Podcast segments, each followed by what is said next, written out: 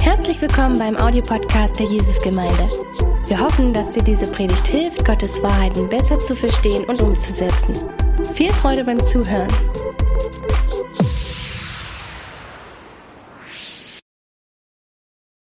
Damals hat man zum Beispiel gesagt, wenn jemand gottlos ist, das war ein besonders so schlimmes ähm, Fluchwort eigentlich, zu sagen, du lebst ohne die Götter, du lebst ohne den Segen der Götter. Es waren auch so, Priester waren sehr wichtige Menschen in der Gesellschaft.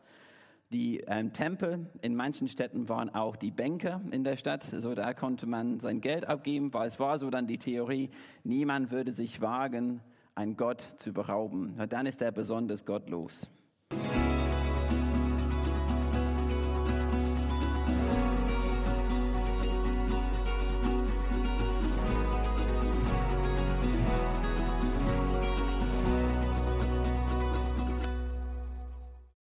Morgen auch von meiner Seite. Ich stelle erstmal hin.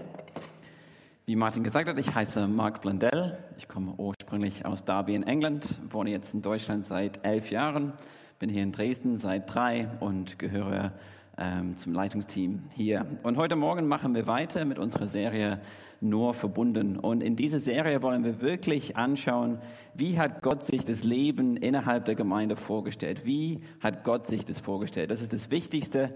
Nicht, was können wir machen, was haben wir als Menschen vor, sondern was hat Gott vor. Und in der Bibel gibt es verschiedene Bilder für die Gemeinde und jedes Bild druckt ein ganz anderes Aspekt von der Gemeinde aus, von dem Gemeindeleben aus aber sie haben alles etwas gemeinsam. Jedes Bild sagt, wir sind verschiedene Teile, die zu einer Einheit gemacht werden. So hat Gott sich das vorgestellt. So ist Gott selbst. Er ist Vater, Sohn und Heiliger Geist, aber trotzdem ein und derselbe Gott. Und deswegen ist es keine Überraschung, dass es sehr ähnlich ist bei seiner Gemeinde. Und in den letzten Wochen haben wir die Bilder Körper, Familie und Armee angeschaut. Und heute möchte ich das Bild von, von dem Tempel anschauen. Denn die Bibel sagt, wir sind der Tempel Gottes. Und Paulus beschreibt die Gemeinde als ein Tempel an verschiedenen Stellen. Aber ich möchte zuerst kurz anschauen, was hätten die, die Leser damals verstanden, als Paulus geschrieben hat, ihr seid der Tempel Gottes. Weil für uns sind Tempel nicht besonders präsent. Du siehst nicht ein Tempel an jeder Ecke, aber für die Leser damals war ein Tempel sehr präsent. Sie haben wirklich zum Alltag gehört. Und ich habe heute dabei ein Bild ähm, von der Innenstadt von Korinth. Genau, und wenn man das sieht, man sieht bei G, E, man sieht es jetzt nicht mehr, und F ganz unten, da sind verschiedene Tempel. Wir haben einen Tempel für Apollo, für Hera, für Octavian. Und man sieht ganz unten, es steht da zum Akro Korinth. Das war der Akropolis in Korinth. Und da war auch ein Tempel für Aphrodite. Und da war so ein besonderer Tempel, weil es ungefähr 1000 Tempelprostituierten hatten. Also Tempel waren wirklich alltäglich für die Leute. Und man sieht, die Tempel sind einfach direkt neben den Läden. Überall, wo du hingegangen bist, wenn du einkaufen gegangen bist, da hast du auch Tempel gesehen. Du hast Menschen gesehen, die auch einen Tempel anbieten. Und im 1. Korintherbrief haben wir diese Beschreibung von Christen, die damit ringen, kann ich das Fleisch von den Läden kaufen, weil es ständig Götzen geopfert wird? Kann ich das kaufen? Kann ich das essen? Weil jedes, alles, was sie gekauft haben, was sie gemacht haben, hatte irgendetwas mit den Göttern zu tun.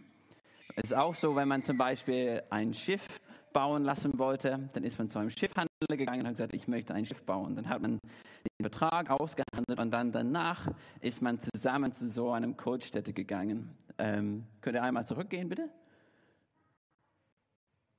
Genau, man sieht hier so dieses A, B, C und D neben den Läden. Und was man dann gemacht hat, ist, man ist zusammen mit dem Vertrag hin und hat ähm, dem passenden Gott ein Opfer gebracht. So in diesem Fall Poseidon hat man dann gesagt, wir geben dir diesen Vertrag. Und es war dann so, der Gott sollte dann diesen Vertrag segnen, aber auch gleichzeitig war es ein bisschen so, wenn jemand das nicht macht, was im Vertrag steht, soll der Gott ihn auch bestrafen. Die Götter und die Tempel waren sehr, sehr wichtig für ihr Leben. Und deswegen wir sehen das immer wieder in der Bibel. So Paulus verwendet verschiedene Begriffe für Menschen und es gibt auch so, damals hat man zum Beispiel gesagt, wenn jemand gottlos ist, das war ein besonders so schlimmes ähm, Fluchwort eigentlich, zu sagen, du lebst ohne die Götter, du lebst ohne den Segen der Götter. Es waren auch so, Priester waren sehr wichtige Menschen in der Gesellschaft. Die ähm, Tempel in manchen Städten waren auch die Bänke in der Stadt, so da konnte man sein Geld abgeben, weil es war so dann die Theorie, niemand würde sich wagen, einen Gott zu berauben. Na, dann ist er besonders gottlos. Und die Gebäude wurden mit großer Absicht, mit großen Geldsummen gebaut. Und die, die haben wirklich geguckt, dass sie die allerbesten Steine dafür verwenden, so richtig so Marmorblöcke. Und man hat auch die besten Architekten dafür angeheuert. Man hat versucht, das beste Gebäude für seinen Gott zu bauen. Und deswegen soll der Tempel wirklich ausdrücken, du bist unser Gott und wir finden dich großartig, du bist ein herrlicher Gott, wir wollen dich anbieten und wir wollen dich bloß nicht beleidigen. Und das ist so ein großes Thema. So die Götter waren weit weg für die Menschen. Und es musste, man musste es irgendwie hinkriegen, dass die Götter einen segnen. Deswegen haben wir was Besonderes gebaut. Man hat etwas Besonderes geopfert. Und es war immer dieses Ringen, schenk uns deine Aufmerksamkeit, sei nicht beleidigt. Aber Paulus sagt dann in ähm, 2. Korinther 6, 16, in diesem Kontext sagt er etwas Faszinierendes. Er sagt, was haben Götzenbilder im Tempel Gottes zu suchen? Und diese Tempel des lebendigen Gottes sind wir. Denn Gott hat gesagt, ich will in ihrer Mitte wohnen und bei ihnen ein- und ausgehen. Ich will ihr Gott sein und sie sollen mein Volk sein. Wir sind der Tempel Gottes. Wir sind der Tempel des lebendigen Gottes. Er ist kein Götze, der nicht reden kann, der nicht hören kann, der nichts, der nichts tun kann. Er ist vollkommen real und lebendig. Die Gemeinde ist von daher kein weiterer Tempel von vielen, irgendwie ein bisschen bessere Tempel, sondern es ist der einzige Tempel überhaupt. Und dieser Tempel ist noch einzigartiger, weil Gott selbst in uns wohnt. Wie gesagt, für die Menschen waren die Götter wirklich weit weg. Aber Gott sagt, hier, so Paulus zitiert drei Stellen aus dem Alten Testament, Gott sagt, ich will in eurer Mitte sein. Ich will euer Gott sein. Ich will, dass ihr mich kennt. Ich will nicht, dass ihr darum betteln muss, meine Aufmerksamkeit zu bekommen. Ich will euch kennen und ich will, dass ihr mich auch kennt. Und das ist das, was Gott eigentlich will. Er will mitten unter seinem Volk sein. Er will mit uns leben. Und das werden wir erst erleben, wenn wir im Himmel sind, wenn Himmel und Erde perfekt vereint sind. Wir werden mit Gott leben aber wir dürfen jetzt hier auf der Erde einen Vorgeschmack davon haben. Wir als Menschen können immer und überall Gemeinschaft mit Gott haben. Wir können mit ihm leben. Aber die Bibel beschreibt uns als Gemeinschaft, als der Tempel Gottes. Und es ist ein großes Vorrecht, dass wir das sein dürfen. Und es ist alles Gnade, dass wir das überhaupt dürfen. Ohne Jesus wären wir wirklich unwürdig, dass Gott bei uns wohnt. Aber Jesus ist für uns Sünde geworden, sagt die Bibel. Unsere Sünde hat uns von Gott getrennt. Und das hat bedeutet, dass wenn der heilige Gott bei uns einziehen würde, würden wir sterben. Aber Jesus ist Sünde für uns geworden. Er hat unsere Sünde ans Kreuz genagelt und jetzt hat er uns mit Gott versöhnt. Er hat uns geheiligt und jetzt können wir diese ewige Gemeinschaft mit Gott schon jetzt haben. In, Kolosse 1, 22 sagt Paulus, durch seinen Tod am Kreuz in menschlicher Gestalt hat er euch mit sich versöhnt, um euch wieder in die Gegenwart Gottes zurückzuholen und euch heilig makellos vor sich hinzustellen. Gott sagt es über uns. Er sagt es über dich jetzt, wenn du an Jesus geglaubt hast. Du bist heilig in seinen Augen und du bist makellos und er liebt es, Gemeinschaft mit dir zu haben. Es liegt nicht an uns, dass wir irgendwie ganz tolle Menschen waren. Das waren wir überhaupt nicht. Wir waren Sünder. Aber jetzt hat Jesus zu etwas gemacht, so dass wir Gemeinschaft mit Gott haben können. Und deswegen beschreibt Jesus diese Botschaft, dass er der Messias und Retter der Welt ist. Er beschreibt das als das Fundament seiner Gemeinde.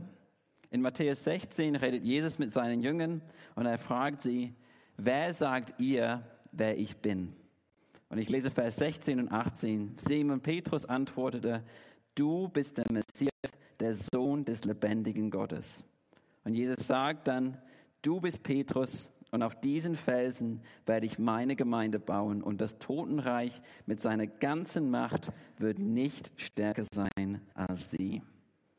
So erstens eine sehr große Ermutigung in dieser Stelle. Jesus baut seine Gemeinde. Es hängt nicht alles von uns ab, dass wir alles perfekt machen, dass wir alles perfekt wissen, sondern Jesus selbst baut seine Gemeinde. Er ist der Baumeister. Und er baut seine Gemeinde auf einem starken Fundament, nämlich, dass er der Messias und Retter der Welt ist. Diese, dieses Fundament wird immer stark sein, ist stärker als der Tod. Nichts kann dieses Fundament überwinden, nichts kann dieses Fundament kaputt machen. Und wir können uns vollkommen darauf verlassen, wir können uns vollkommen darauf verlassen, dass dieses Fundament sicher ist, egal was in dieser Welt passiert. Und wie gesagt, auf diesem Fundament baut Jesus seine Gemeinde und er baut mit lebendigen Steinen. Er baut mit Menschen aller Art. Egal, ob sie klug sind, ob sie sportlich sind, gut aussehen, reich sind oder nicht.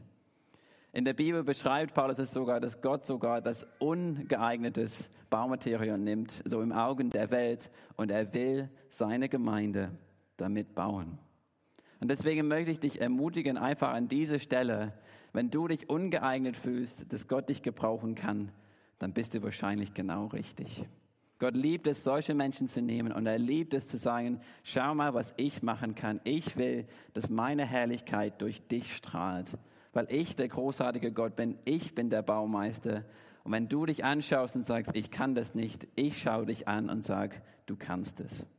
Er ist der Gott, der mit einem Gideon redet und Gideon zu diesem Zeitpunkt steckt sich in einem Weinfass, weil er nicht kämpfen will. Und Gott kommt zu ihm und sagt, Gideon, mutiger und starker Kämpfer. Und das war keine Lüge von Gott. Es war nicht irgendwie ein Trick, dass Gideon macht, was er will, sondern Gott hat Gideon gesehen, wie er wirklich ist. Und Gott sieht dich auch genau, wie du wirklich bist. Und er sagt, ich will dich gebrauchen, so wie du bist, weil ich habe das mit Absicht mit dir gemacht. Und wie gesagt, er baut uns als Gemeinde zusammen, wie er es möchte. Er ist der Baumeister. Und wer mich kennt, wird wissen, dass ich zwei kleine Kinder habe. Die sind vier und drei. Und wir haben zu Hause verschiedene Kisten mit Duplo. Und meine Frau sagt gern, ich ähm, kaufe meine Kinder Duplo, weil ich am liebsten damit spielen will. Und sie hat es auch letztens gesagt, Barney hatte vor ein paar Wochen Geburtstag und wir haben ihr ein richtig cooles Set gekauft mit einem Schraubenzieher. So ein bisschen so wie Lego Technik, aber mit Duplo. Aber du kannst das Duplo zusammenbauen mit einem Schraubenzieher, ein cooler Bagger bauen und ja, man merkt, dass meine Frau eigentlich recht hat, wenn sie das sagt. Ähm, aber genau, ich habe heute ein bisschen Duplo mitgebracht, um Gott als Baumeister ein bisschen deutlicher zu machen. Genau. Und es gibt inzwischen sehr viele ähm, verschiedene Duplo-Steine. Wir haben so die einfachen Platten, die ganz bekannten ähm, Blöcke in ganz verschiedenen Farben, inzwischen alles Mögliche. Ähm, es gibt sehr coole abgerundete Steine. Es gibt äh, schöne Blumen und es gibt auch coole Tiere. Genau. Und jeder, jeder Stein hat, also funktioniert besser für manche Dinge als für andere. Und wenn ich zum Beispiel einen Turm bauen will, dann funktionieren manche Teile besser als andere. Zum Beispiel, ich habe diese Platte, funktioniert ganz gut unten. Aber wenn ich dann anfange mit einer Blume und dann versuche, etwas drauf zu bauen, dann ist es jetzt schon etwas wackelig. Dann sind die Blumen viel besser oben, die sehen schön da aus und ich kann da was bauen, mit so einem quadratischen Block, dann ist es schön stabil. Genau, wie gesagt, es gibt auch diese abgerundeten Teile und die funktionieren sehr gut. So, wenn ich zum Beispiel einen Übergang mache, aber wenn ich sie so zwischendrin baue, sieht es eigentlich ein bisschen doof aus und ist auch nicht besonders stabil. Ähm, und wie gesagt, wenn ich ganz oben so einen quadratischen Stein drauf mache, dann sieht es auch nicht besonders schön aus. Und das ist das eigentlich, was Gott mit uns machen will. Er sagt uns, du bist so ein Stein. Er schaut uns an und sagt, ich will mit dir bauen und ich habe dir ganz bewusst zu einem bestimmten Stein gemacht. Aber das Problem ist, und ich denke, es ist eine sehr große Ablenkung von dem Teufel. Der Teufel lenkt unsere Absicht, also Aufmerksamkeit sehr oft darauf, was andere Menschen können, was wir nicht können und wie toll wir es hätten, wenn wir so wären.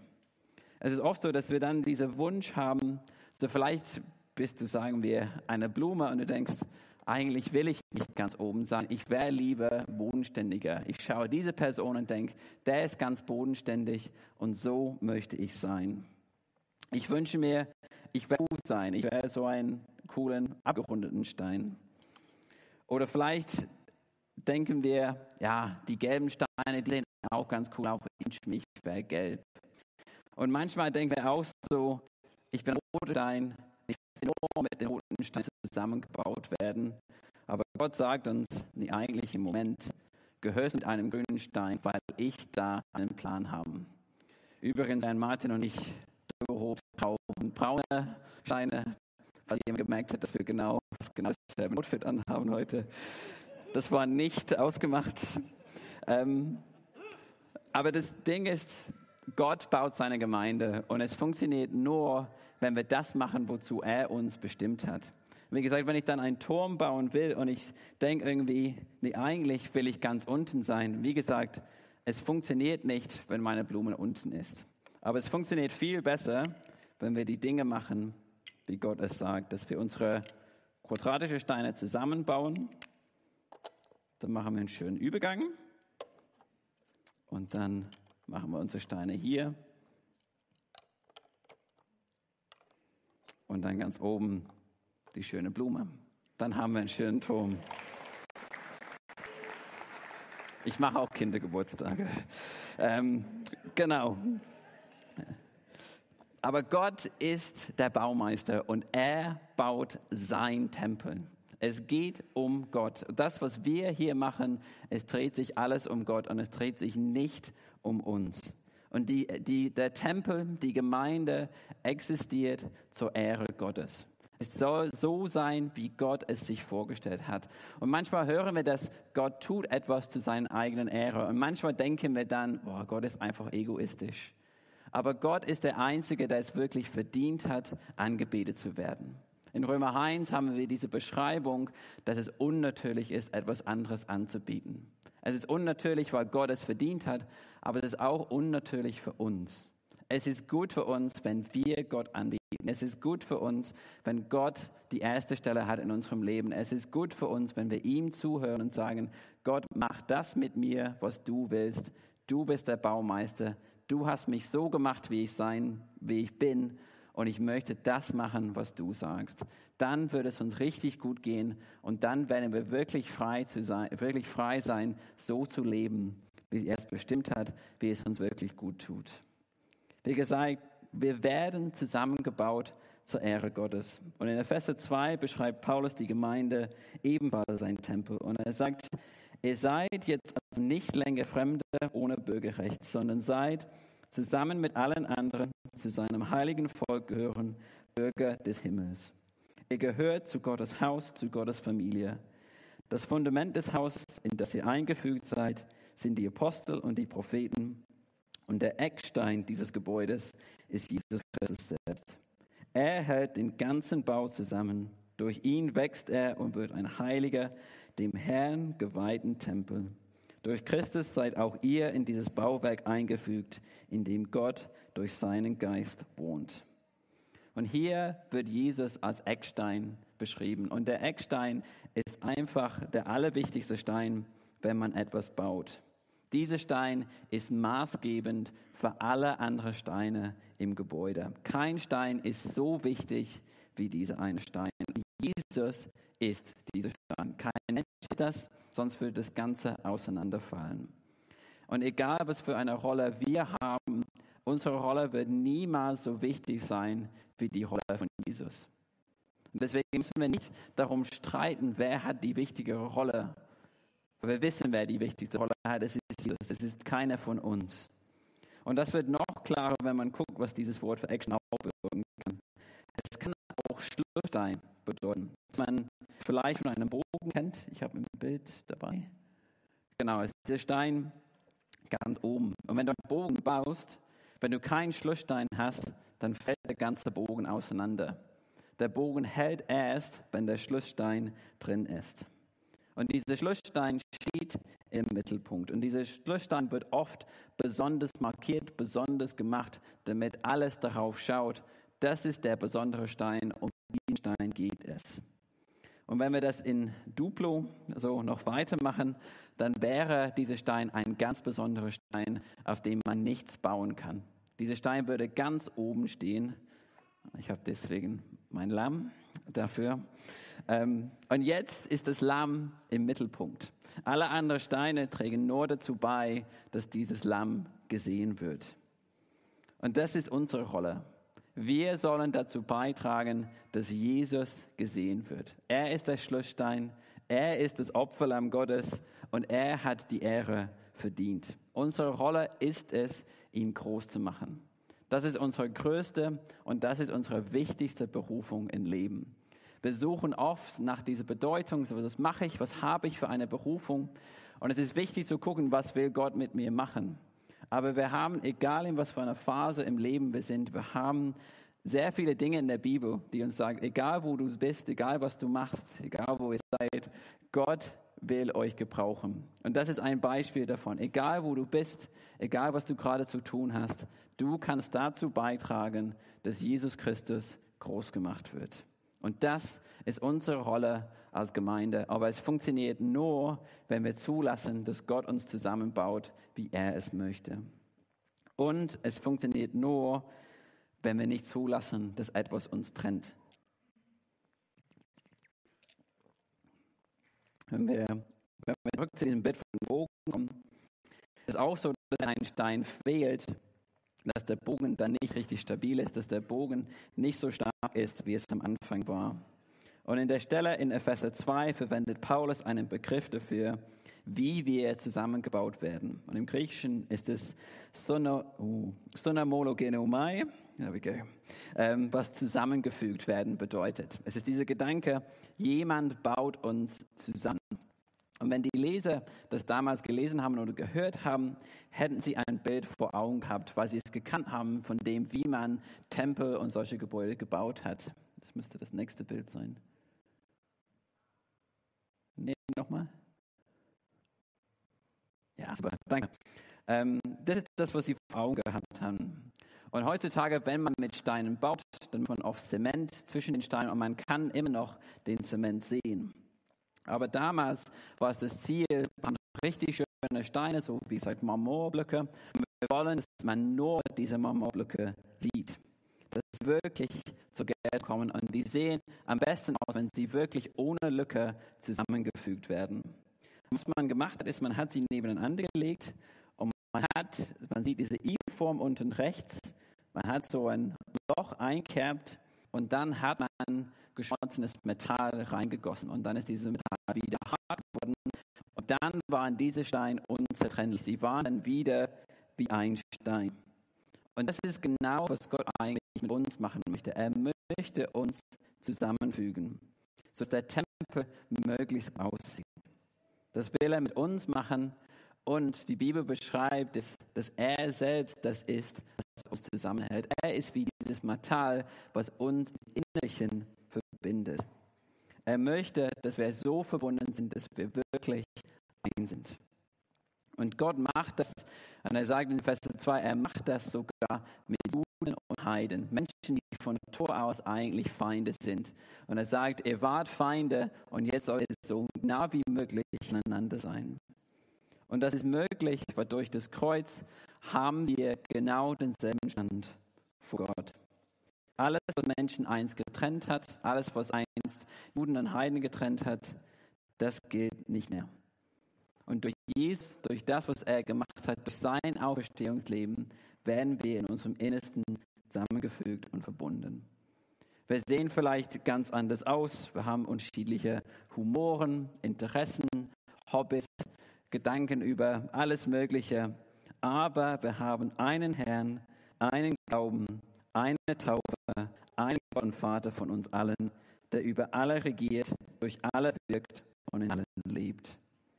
Das ist das, was uns verbindet. Und man kennt vielleicht diese innerliche Verbundenheit manchmal mit Christen. Manchmal ist man irgendwo unterwegs und man hat das Gefühl so, ich glaube, die Person ist ein Christ. Weil man spürt so diese innerliche Verbundenheit. Und ich war als Teenager sehr oft auf einem Jugendcamp und während der Lobpreiszeit an einem Abend habe ich einen Mann gesehen, der war da so mit ausgestreckten Armen und ich habe wirklich die Freude Gottes für diesen Mann gespürt und ich hatte ein Bild für ihn. Und ich bin zu ihm hingegangen, ich kannte ihn nicht, habe mit ihm geredet und habe für ihn gebetet und wir haben uns dann umarmt. Und es war so wirklich so, ich habe ihn gar nicht gekannt, aber es war so, als hätten wir uns jahrelang gekannt, als wären wir Brüder gewesen. Es war so eine innerliche Verbundenheit zwischen uns. Und ich hoffe, dass ihr das auch kennt. So diese Einheit zwischen uns, das über Kenntnisse hinausgeht. Wir haben als Christen eine Einheit, die über diese menschlichen Grenzen, die wir oft erleben, dass es darüber hinausgeht. Die Bibel äh, besteht aus Menschen, die sonst wahrscheinlich nie Zeit miteinander verbringen würden. Aber wegen Jesus sitzen wir hier zusammen, wir reden miteinander, wir beten miteinander und wir haben hier eine Einheit. Aber es ist so wichtig, dass wir diese Einheit schützen und versöhnt miteinander leben wie Martin dieses Wort heute Morgen gebracht hat, dass wir Dinge schnell klären, dass wir schnell das Gespräch suchen, dass wir uns entschuldigen, dass wir einander vergeben und dass wir nicht zulassen, dass Dinge uns auseinanderbringen. Und ich möchte euch nochmal ermutigen, wenn du heute Morgen hier sitzt und das Wort von Martin oder das, was ich gerade gesagt habe, du dann an Menschen denkst, wo du denkst, aber da sind wir nicht eine Einheit, da sind wir nicht miteinander, dann möchte ich euch ermutigen, vielleicht einen Termin mit der Person heute auszumachen. Ruf die Person heute an und rede mit der Person. Aber mach etwas, mach einen Schritt, dass das möglichst schnell geklärt werden. Dass wirklich Versöhnung passieren kann, dass wirklich Einheit wieder nur wiederhergestellt werden kann und dass wieder so diese Versöhnung und Einheit im Tempel Gottes bestehen kann. Wir können keine Einheit haben, wenn wir nicht versöhnt miteinander leben. Und unsere Einheit trägt dazu bei, dass unser Gott geehrt wird, dass er groß gemacht wird. In Römer 12 beschreibt Paulus das Opfer, das wir im Tempel darbringen. Er sagt in Vers 1, 2, ich habe euch vor Augen geführt, Schwester, wie groß Gottes Erbarmen ist. Die einzige angemessene Antwort darauf ist die, dass er euch in eurem ganzen Leben Gott zur Verfügung stellt und euch ihm als ein lebendiges und heiliges Opfer darbringt an dem er Freude hat. Das ist der wahre Gottesdienst und dazu fordere ich euch auf. Rechtet euch nicht länger nach den Maßstäben dieser Welt, sondern lernt in einer neuen Weise zu denken, damit ihr verändert werdet und beurteilen könnt, ob etwas Gottes Wille ist, ob es gut ist, ob Gott Freude daran hat und ob es vollkommen ist. Wir haben diesen Auftrag als Einzelmenschen dieses Opfer zu bringen, dass wir uns Gott mit unserem Leben zur Verfügung stellen. Dass wir sagen, Gott, ich will persönlich von dir verändert werden. Aber interessanterweise redet Paulus in dem Plural. Er sagt, ihr macht das, aber er sagt, ihr bringt ein Opfer dar. Und das ist, dass wir als Gemeinschaft ganz anders leben, dass wir unsere Gemeinschaft, dass wir unser Leben zusammen zu Gott bringen und sagen, wir wollen ganz anders leben als die Welt.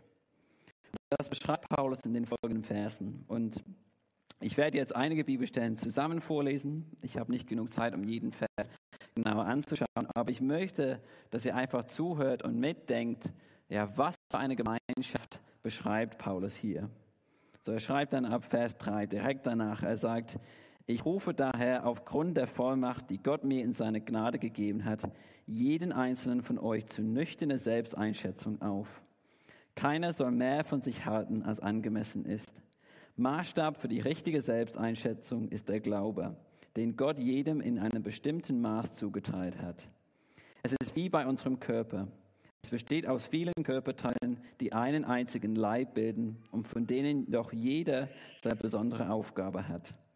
Genauso sind wir alle, wie viele und wie unterschiedlich wir sein mögen, durch unsere Verbindung mit Christus ein Leib für die Glieder unseres Körpers sind wir einer auf den anderen angewiesen. Denn die Gaben, die Gott uns in seiner Gnade geschenkt hat, sind verschieden. Wenn jemand die, die Gabe des prophetischen Redens hat, ist es seine Aufgabe, sie in Übereinstimmung mit dem Glauben zu gebrauchen. Wenn jemand die Gabe hat, einen praktischen Dienst auszuüben, soll er diese Gabe einsetzen. Wenn jemand die Gabe des Lehrens hat, ist es seine Aufgabe zu lehren. Wenn jemand die Gabe der Seelsorge hat, soll er anderen seelsorglich, seelsorgerlich helfen. Wer anderen materiell unterstützt, soll es uneigennützig tun. Wer für andere und Verantwortung trägt, soll es nicht an der nötigen Hingabe fehlen lassen. Wer sich um die kümmert, die in der Not sind, soll es mit fröhlichen Herzen tun. Die Liebe soll echt sein, nicht geheuchelt. Verabscheut das Böse, haltet euch unbeehrbar an das Gute. Lasst im Umgang miteinander Herzlichkeit und geschwisterliche Liebe zum Ausdruck kommen. Übertrefft euch gegenseitig darin, einander Achtung zu erweisen. Lasst in eurem Eifer nicht nach, sondern lasst das Feuer des Heiligen Geistes in euch immer stärker werden. Dient dem Herrn. Freut euch über die Hoffnung, die ihr habt. Wenn Nöte kommen, haltet durch. Lasst euch durch nichts vom Gebet abbringen. Helft Gläubigen, die sich in, ihrer, in einer Notlage befinden. Lasst sie mit ihrer Not nicht allein. Macht es zur, zur Aufgabe, gastfreundlich zu sein. Und man sieht, es ist wirklich so ein eindrucksvoller Absatz. Und man könnte das am Anfang lesen und denken, boah, wir haben eine ganz lange To-Do-Liste, die wir machen müssen. Aber Paulus beschreibt eine Gemeinschaft, die daraus entsteht, wenn Gott bestimmt, wenn Gottes Liebe herrscht, wenn Gott das machen kann, wenn Gott es verändert, dann werden wir auch so leben. Wir werden eine Gemeinschaft haben, wo wir nicht zu viel von uns denken und wo wir auch nicht zu wenig von uns denken. Wo wir die Gaben und die Rollen voneinander wirklich feiern, wo wir uns gegenseitig ermutigen und sagen, ich finde es toll, dass Gott dir diese Gaben gegeben hat. Wo echte Liebe zwischen uns herrscht, wie gesagt, wo wir uns gegenseitig ermutigen und achten. Ich finde diese Aussage, übertrefft euch gegenseitig darin, einander Achtung zu erweisen. Das ist mein persönliches Highlight an dieser Stelle. Und dann sagt er, wo der Heilige Geist Platz hat und hell leuchten darf, wo wir uns gegenseitig helfen und füreinander beten. Und das nochmal zwischen Menschen, die wahrscheinlich sonst nichts miteinander zu tun haben würden. Diese einzigartige Gemeinschaft ist nur dadurch möglich, nur durch die Liebe Gottes möglich. Und es kann nur zur vollen Entfaltung werden, wenn wir wirklich zulassen, dass Gottes Liebe herrscht. Das ist unsere Aufgabe, dass wir uns ihm als Opfer bringen und sagen, Gott, ich will, dass du mich veränderst. Ich will, dass du meine Kleingruppe veränderst. Ich will, dass du mein Team veränderst. Ich will, dass du uns wirklich prägst. Und ich will, dass du den Ton angibst, wie wir zusammenleben. Denn nochmal, es ist sein Tempel und es geht um ihn. Er ist an erster Stelle, egal wo wir sind, egal was wir machen in der Gemeinde. Und diese Verbundenheit und diese Liebe zwischen uns, das soll Gott groß machen. Deswegen sagt Jesus in Johannes 13, 35, an eurer Liebe zueinander werden alle erkennen, dass ihr meine Jünger seid. Darum geht es. Unser Leben miteinander und unsere Liebe füreinander soll Jesus zeugen, soll Jesus groß machen soll die Aufmerksamkeit der Menschen auf ihn lenken. Und das ist meine Frage heute Morgen zum Schluss. Wie würde unsere Gemeinde aussehen, wenn wir ernsthaft fragen und damit ringen würden, wie wir das und diese Beschreibung in Römer 12 ausleben können? Wenn wir einander wirklich achten, wenn wir einander wirklich ermutigen und feiern würden, wenn wir uns schnell versöhnen würden, wenn wir unseren Auftrag als Tempel und als Bausteine in Händen des wahren Baumeisters wirklich ausleben würden. Wenn wir aufhören würden, uns zu vergleichen, wenn wir aufhören würden, uns was anderes zu wünschen und das wirklich akzeptieren, was Gott uns gegeben hat und dass wir seinem Plan für die Gemeinde vertrauen ich habe nicht alle Antworten. Ich kann euch nicht sagen, macht das, das und das und dann passiert das. Aber ich möchte euch einfach ermutigen, nimm diese Fragen mit, nimm diese Stelle mit und frag Gott selber, Gott, wie kann ich das umsetzen? Wie willst du mich gebrauchen? Wie willst du mich verändern? Wie willst du, dass ich anders lebe, um meinen Kreis, um meine Arbeit, um meine Familie wirklich zu ändern? Damit Menschen mich anschauen, dass Menschen unsere Gemeinschaft anschauen und dass sie erkennen, Da ist Jesus am Wirken. Da macht Jesus was. Und wir können erkennen, dass, die, dass diese Menschen anders sind. Und wir wollen das auch. Und das ist meine Hausaufgabe für euch. Und ich, wie gesagt, ich bin mich sehr über Feedback freuen, wenn ihr sagt, das hat Gott uns gesagt und das leben wir aus. Weil ich denke, wenn wir uns bewusst nach Gott ausstrecken und sagen, Gott, das wollen wir, das ist ein Gebet, das er gerne hört. Himmlischer Vater, ich danke dir für diese Gemeinde. Ich danke dir, dass du deine Gemeinde baust. Ich danke dir, dass du ja, mit Menschen baust, so wie wir sind.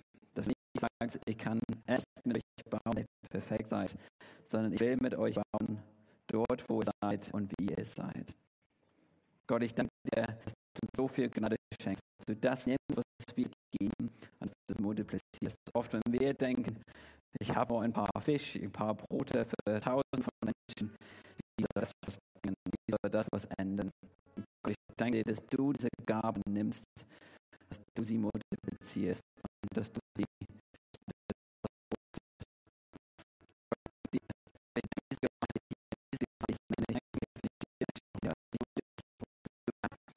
ja, du Dinge ansprichst heute, wo Versöhnung notwendig ist, wo sie loslassen müssen, wo sie denken, dass sie nicht gut genug sind oder dass andere Menschen geeignet sind, aber nicht sie.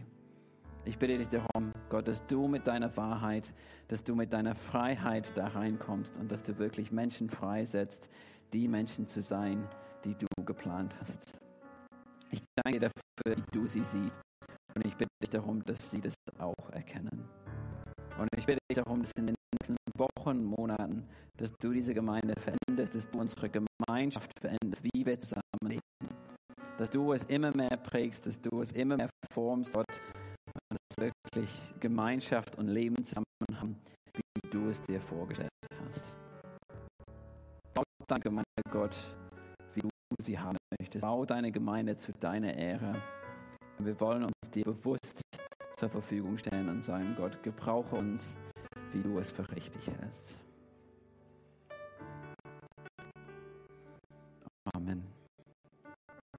Bevor wir das letzte Lied gehen, ich, ich würde euch gerne einfach ein bisschen Zeit geben, um darüber nachzudenken, zu reflektieren, was, was Gott vielleicht heute angesprochen hat. Und dann werden wir das letzte Lied anstimmen.